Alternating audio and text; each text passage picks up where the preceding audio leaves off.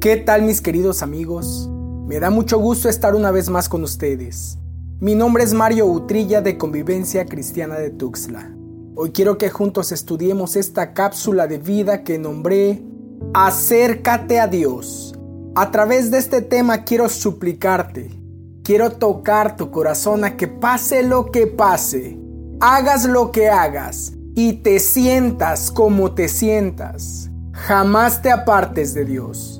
Te digo esto porque una de las artimañas del diablo es esa, alejarte de Dios o hacerte sentir que Él se ha alejado de ti. Es que Dios no me escucha.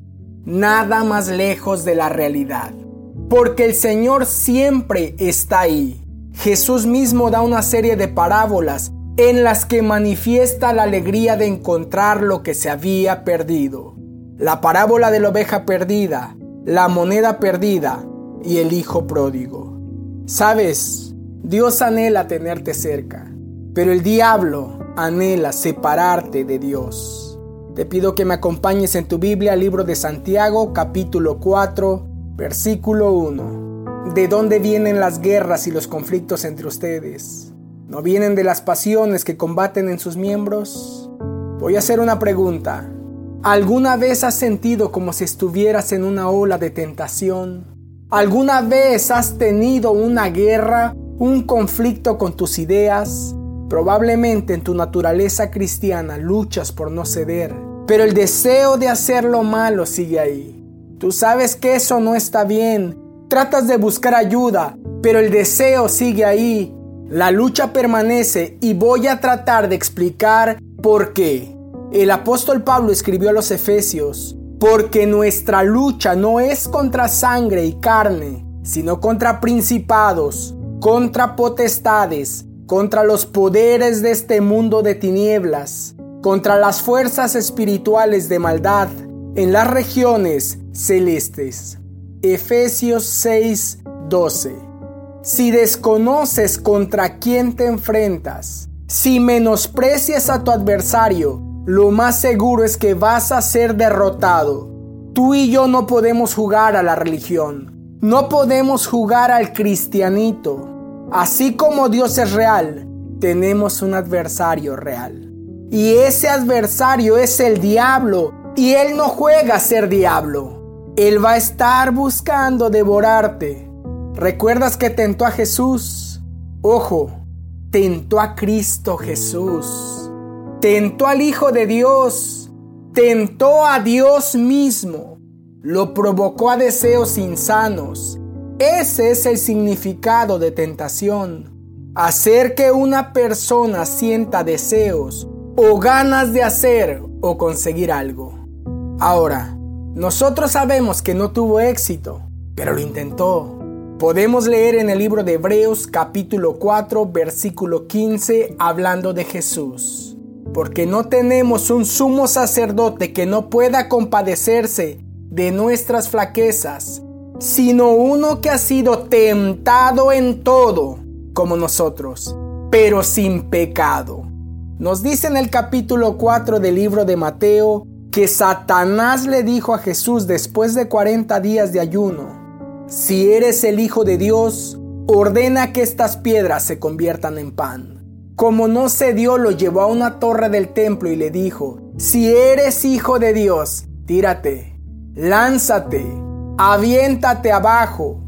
Posteriormente lo llevó a un monte muy alto y le mostró todos los reinos del mundo. Mira, todo esto te daré si te postras y me adoras.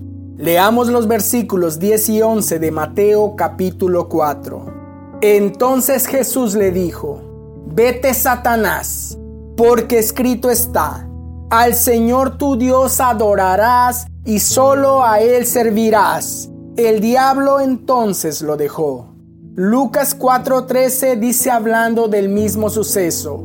Cuando el diablo hubo acabado toda tentación, se alejó de él, esperando un tiempo oportuno. Lo que trata de decirnos es que más adelante intentaría que algún deseo insano penetrara. ¿Cuándo? En el momento oportuno. Ese momento oportuno nunca llegó por una razón. Jesús mantenía una relación constante, permanente, persistente y obstinada, si tú quieres, con el Padre. ¿Por qué tú y yo sucumbimos? Por nuestra lejanía, inconstancia y nuestra búsqueda eventual. Analicemos. ¿En qué momento se alejó el diablo?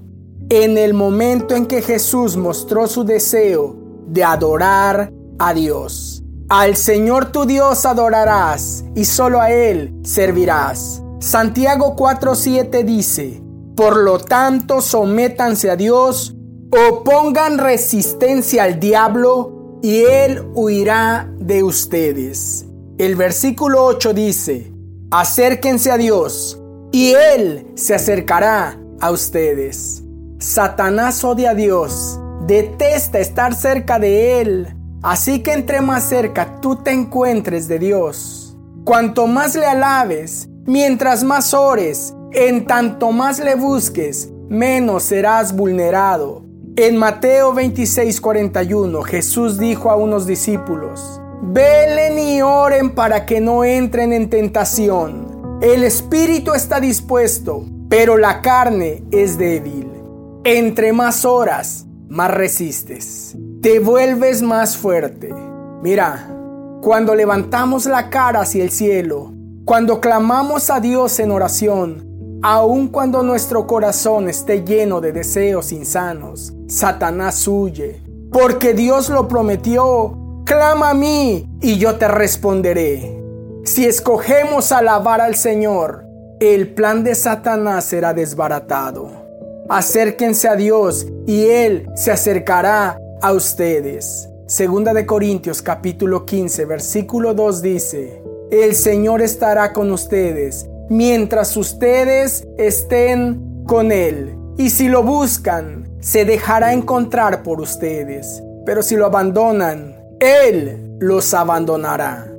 Tu grado de resistencia es directamente proporcional a tu nivel de relación con Dios. Si lo buscas de todo corazón, lo encontrarás. Déjame decirte algo.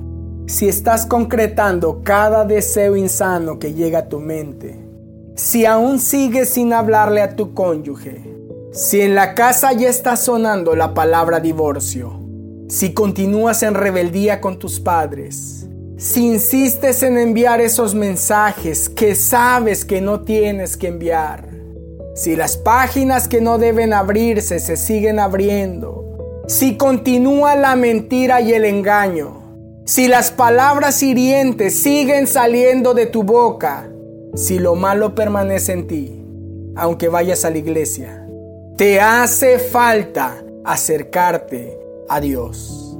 Acercarnos a Dios es nuestra responsabilidad y el hecho de que Él se acerque a nosotros es su respuesta. Cuando tú hagas tu parte, Él hará la suya. Ahora, el versículo 8 completo dice, acérquense a Dios y Él se acercará a ustedes. Limpien sus manos pecadores y ustedes de doble ánimo, purifiquen sus corazones. Hay momentos en que sentimos que Dios está muy lejos de nosotros. Y Santiago nos dice la razón. Si estás lejos de Jesús, es porque tu pecado te ha separado de Él.